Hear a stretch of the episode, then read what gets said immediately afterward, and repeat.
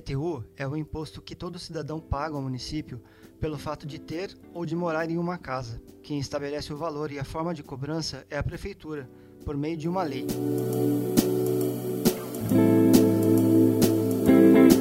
No episódio de hoje, vamos falar sobre esse imposto e a possibilidade de mudança da forma como ele é cobrado. Eu sou Lincoln Santiago. E eu sou Fernanda Maria.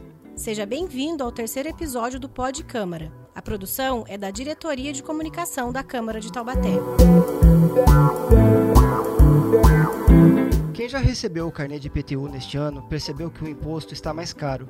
Em dezembro de 2021, a Prefeitura decretou o aumento de 11% no valor, índice que corresponde à inflação entre novembro de 2020 e outubro de 2021.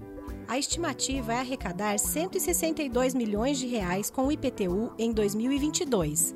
Este valor é 55% maior do que a previsão de 2021, calculada em 104 milhões de reais. No entanto, há outra mudança em andamento. Em novembro de 2021, a Prefeitura mandou para a Câmara um projeto de lei que altera as regras do IPTU. Isso porque a proposta mexe com a planta genérica de valores, um documento que é usado para o cálculo do imposto municipal. Houve uma tentativa de se votar o projeto no final de dezembro, mas os vereadores pediram o adiamento da votação para que pudessem analisar o texto com mais tempo. Em outra frente, o vereador Alberto Barreto apresentou uma indicação para a Prefeitura sugerindo uma mudança na legislação tributária municipal de forma que a cobrança do IPTU seja feita com base em alíquotas progressivas. A gente convidou o vereador Alberto Barreto para falar sobre esse assunto. Ele é do partido PRTB e está no seu primeiro mandato na Câmara. Vereador, a justificativa do seu pedido aponta que a alíquota progressiva está relacionada a um princípio do direito tributário, a capacidade contributiva. De que forma este princípio faz justiça na aplicação do imposto? Oi, obrigado pela, pela participação, pelo convite. É, esse princípio que a gente colocou aí, né, do princípio da capacidade contributiva, é porque quando o estudo da planta genérica mostrou, ele estava colocando valores muito altos, muitas vezes, para imóveis de pessoas de baixa renda, ou mesmo um imóvel muito, muito popular, né? E isso cria uma injustiça, porque a pessoa pagaria um imposto muito alto.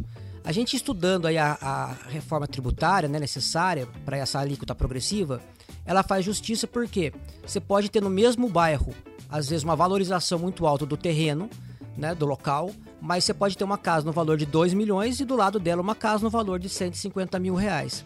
E se a gente colocar o mesmo valor do imposto hoje, que é 1,5%, é, aquela casa, né, que é uma casa mais popular, de um valor de 150 mil reais, estaria pagando aí 1,5% do valor do terreno no local. Então isso criaria uma injustiça no nosso ponto de vista. Então a gente apresentou uma proposta de uma alíquota progressiva, onde, por exemplo, uma casa de 150 mil mudaria de 1,5% para 0,5%, e já uma casa, por exemplo, de mais de um milhão de reais, 2 milhões de reais, ela estaria pagando uma alíquota maior, em torno de 1, 1,5%. Então é, é essa a intenção nossa, porque a planta genérica ela pode mudar, mas o que vai fazer a justiça social nesse caso, né, seria a alíquota progressiva. Então, os imóveis com valor mais baixo pagam uma alíquota menor e os, os, imóveis, conforme vai valorizando, o imóvel vai pagando uma alíquota maior, como é, por exemplo, o imposto de renda. Né? Conforme a, a renda da pessoa, ela vai progredindo ali na alíquota dela. Essa sugestão foi apresentada para o prefeito por meio de indicação.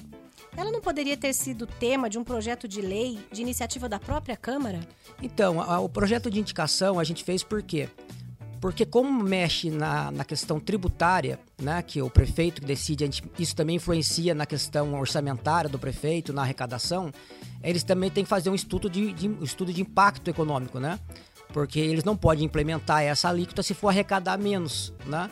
A lei não permite isso. Então, por isso a gente foi apresentado por indicação para que seja feito o estudo na prefeitura e volte para a gente em forma de um projeto de lei para que a gente possa aprovar aqui. Isso vai ajudar também nós sabemos que a planta genérica precisa ser aprovada, né? Porque está há 24 anos defasada.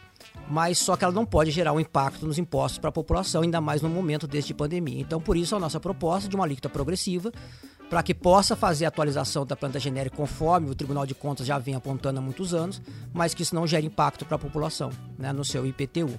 Então, é, é nesse sentido que a gente fez essa proposta. Na indicação, há o exemplo da tabela aplicada em três cidades: Porto Alegre, São José dos Campos e Belo Horizonte. De que forma o cálculo usado naquelas cidades é diferente do método aqui de Taubaté? Então, aqui em Taubaté é uma alíquota só. É 1,5% para todos os imóveis da cidade, independente de valor, localização, né? É, se é uma população de baixa renda local ou não. Não faz essa, essa, essa adequação, vamos dizer assim, à realidade de cada local da cidade. Já essas propostas dessas outras cidades que a gente pegou como exemplo levam em consideração isso. Então, por isso nós pegamos como exemplo, né, para indicar, para que o próprio secretário de Finanças faça esse estudo agora e entenda qual é a alíquota de Taubaté, né? Qual seria uma alíquota mais próxima para que possa ser indicado para casa. E aí a gente também vai avaliar e provavelmente os vereadores devem fazer algumas alterações, sugerir algumas emendas no projeto para a gente ir ajustando isso conforme a realidade da cidade de Taubaté. Caso a alíquota progressiva fosse adotada, a arrecadação da prefeitura com o IPTU iria cair ou mudar de alguma forma?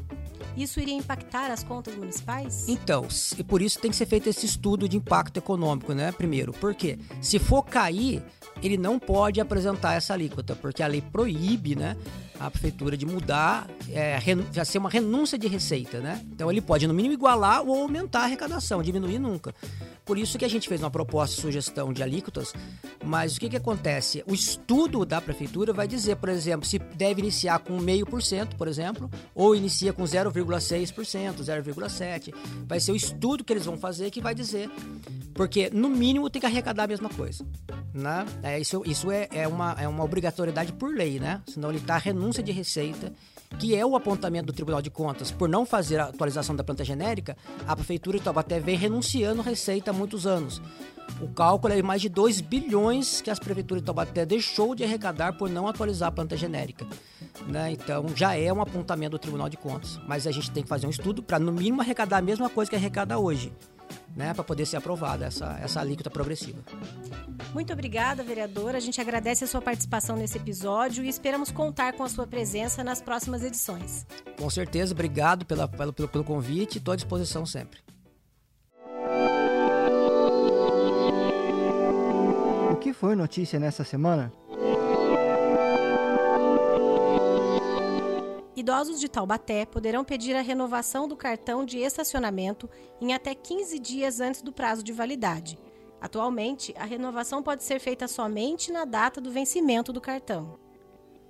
O projeto de lei que define essa alteração tem autoria dos vereadores Adriano Coletor Tigrão, do Cidadania, Paulo Miranda, do MDB e Richardson da Padaria, do DEM, o vereador Moisés Luciano Pirulito, do PL, assumiu o cargo de segundo vice-presidente após a renúncia do vereador Diego Fonseca, do PSDB, que ocupava o posto desde 1 de janeiro de 2021. Foi aprovado em primeira votação o projeto de resolução dos vereadores Vivi da Rádio, do Republicanos, e Serginho, do Progressistas, que regulamenta a criação das frentes parlamentares no Poder Legislativo. A Frente Parlamentar é um órgão que irá discutir o aperfeiçoamento da legislação e de políticas públicas, junto com a sociedade civil e outros órgãos da administração municipal. Acompanhe todo o trabalho realizado pela Câmara em nosso site câmarataubaté.sp.gov.br. Também pode sintonizar a TV Câmara Taubaté pelo canal digital 4.2, em sinal aberto e gratuito com cobertura em toda a cidade, ou pelo canal 4 da Claro TV no YouTube e Facebook, procure por TV Câmara Taubaté. O Pod Câmara está disponível nas principais plataformas de áudio para você seguir, acompanhar e compartilhar com seus amigos e familiares. Até a próxima edição. Até!